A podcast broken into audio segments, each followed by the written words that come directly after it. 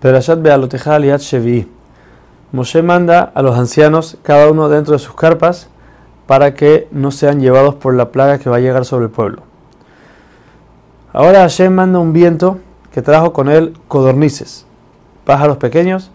Estos volaban a la altura de las manos para que la persona no tenga ni siquiera que esforzarse para tomarlas. Dice la Torah que los perezosos y los cojos, que no pueden agarrar mucho, llegaron a tener 10 montículos de aves.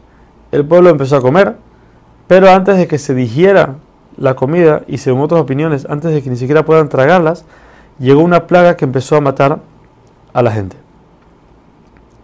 Regresando al incidente de Eldad y Medad, que fueron los que profetizaron en el campamento, en ese momento estaba Miriam, la hermana de Moshe, parada al lado de Zipora, la esposa de Moshe.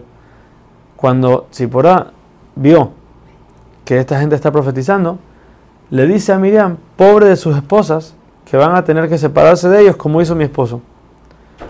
Miriam de esto entendió que Moshe se separó de Tzipora y le molestó mucho, por lo cual fue a hablar con Aarón del tema.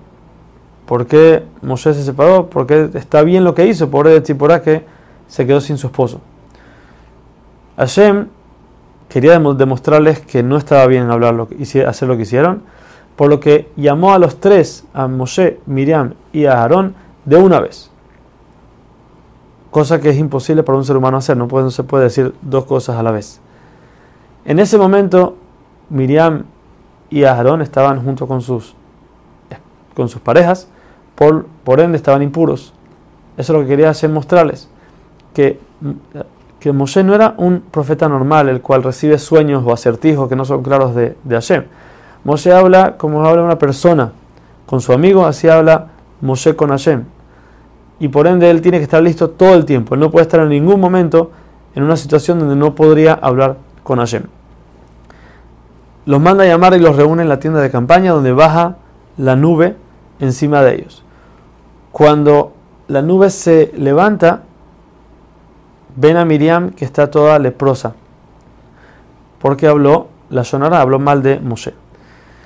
Aarón al ver esto le pide por favor a Moshe que rece por ella, ya que ella es su hermana, y el leproso es considerado como muerto. Entonces dice, es como se considera como si parte de tu mismo cuerpo está muerto, ya que es tu hermana.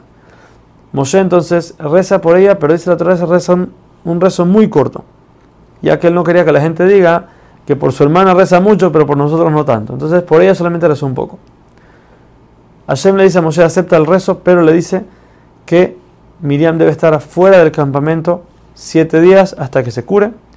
Y dice la Torah que el pueblo la esperó por el mérito de que ella esperó a Moshe cuando lo puso en el río, en la canasta, y lo agarró la hija del faraón. Del faraón.